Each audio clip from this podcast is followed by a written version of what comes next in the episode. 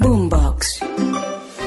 Uno de los problemas que tienen los gobiernos de izquierda en general cuando llegan por primera vez al poder y es que meten gente que no conocen el sector público a mí no me extraña, no me extraña que haya casos de acoso laboral en el gobierno del presidente, porque ese es un poco el tono, el tono de la arrogancia, el que no es petrista está contra mí, el que no es progresista es un bárbaro. Pero es lamentable porque, vuelvo y le digo, por un lado hablan de potencia mundial de la vida, de los derechos humanos, de todos, todas, todes, la diversidad, la no sé qué, y por el otro maltratan a sus empleados. Aquí comienza el Zuletazo. El Zuletazo que se va para el Ministerio de Trabajo, donde hay unos casos particulares. Ese ministerio, Felipe, tiene denuncias de acoso y maltrato laboral en el mismo gobierno. Hoy la lupa puesta en al menos seis casos ya denunciados. El más reciente, el de la doctora Adriana Mejía, directora de Artesanías de Colombia. Súmele a la representante del Pacto Histórico, Susana Boreal también el embajador en México, Moisés Nincodaza. Hay que sumar a María Gaitán del Centro de Memoria Histórica y dos contra eh, Colpensiones, el doctor Jaime Duzán, esta denuncia habla de una masacre laboral y una contra el Ministerio de Salud, presentada por Azones, que es el sindicato de ese ministerio. Así las cosas, estas denuncias están en manos del Ministerio de Trabajo. Mire usted, en este gobierno del cambio, investigando acoso laboral. ¿Sabe qué pasa? Es que muchos de estas personas que están, digamos, eh, señaladas por eh, acoso, eh, son personas que no han ejercido cargos públicos. Ese es uno de los problemas que tienen los gobiernos de izquierda en general cuando llegan por primera vez al poder y es que meten gente que no conocen el sector público y que, como se dice popularmente, pues el que no ha visto a Dios, cuando lo ve se espanta. A mí no me extraña, no me extraña que haya casos de acoso laboral en el gobierno del presidente, porque ese es un poco el tono, el tono de la arrogancia, el que no es petrista está contra mí, el que no es progresista es un bárbaro, y todo eso se va contagiando a otros niveles distintos de la presidencia de la República como tal.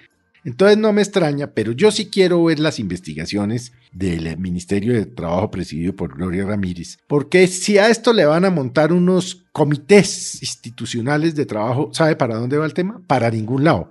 Porque si usted no quiere solucionar un problema, eso es sabido, usted nombra una comisión, ¿no? Que aquí se va a llamar Mesa de Trabajo Laboral hágame el favor, mesa de trabajo laboral, pero hay de que estas eh, denuncias por acoso laboral fueran contra una empresa del sector privado. Ahí sí ya mandaban 700 inspectores del Ministerio de Trabajo, ¿no? Es que es ese doble rasero, es esa doble moral de la potencia mundial de la vida y no sé qué, por un lado, y por el otro, pues esto que estamos viendo, que obviamente pues eh, eh, si, hay alguien que está acusando a alguien de eso es porque está pasando en algún lado o en alguna medida. Y obviamente, pues eh, la ministra Ramírez, pues tiene que ser mucho más expedita. Ya dejó eso en manos del viceministro, como dice usted, María Camila. Sí, señor. Eso quiere decir que así como mucha importancia no le va a dar, ¿no? Pues Felipe, dicen que con esas mesas de concertación laboral buscan es un acuerdo para intentar mediar entre quienes ponen la denuncia, que en muchos casos son anónimos, ahí ya hay un primer problema, y estas personas que han sido señaladas de ese acoso laboral en entidades públicas. Pero usted tiene razón, ya que habla del doble rasero. ¿Usted se acuerda del video viral hace unos meses en Colombia de una empresa, de unos hermanos, si no estoy mal en Ibagué, que hacían filar a los empleados, a los gritos, aquí se trabaja así y el que manda soy yo? ¿Se acuerda de esos videos? Me acuerdo perfecto que, que inclusive al día siguiente hablamos con uno de los dueños. Claro, pues Felipe, allá no mandaron al inspector de trabajo, hubo cierre de la empresa, todo el proceso, ¿por qué a ese privado sí y a estas entidades públicas no? Pues porque se tapan con la misma cobija. Eso es fundamentalmente eso. Y vuelvo y le digo, no va a pasar absolutamente nada, porque aquí no pasa nada con esos temas realmente, y mucho menos el gobierno de Petro va a investigar a altos funcionarios del gobierno de Petro. Eso no va a pasar, pero es lamentable porque, vuelvo y le digo, por un lado hablan de potencia mundial de la vida, de los derechos humanos, de todos, todas, todes, la diversidad, la no sé qué, y por el otro maltratan a sus empleados, así es fácil. Entonces, pues no va a pasar absolutamente nada, estoy seguro. Se lo casi que le hago una apuesta. Pero lamentable, lamentable que esté pasando esto porque no de, es que a mí todavía me cuesta mucho trabajo entender lo del cambio, el gobierno del cambio, el cambio de qué o para qué.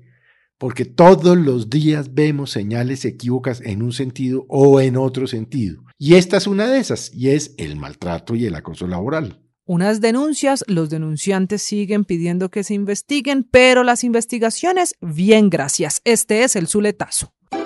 Boombox.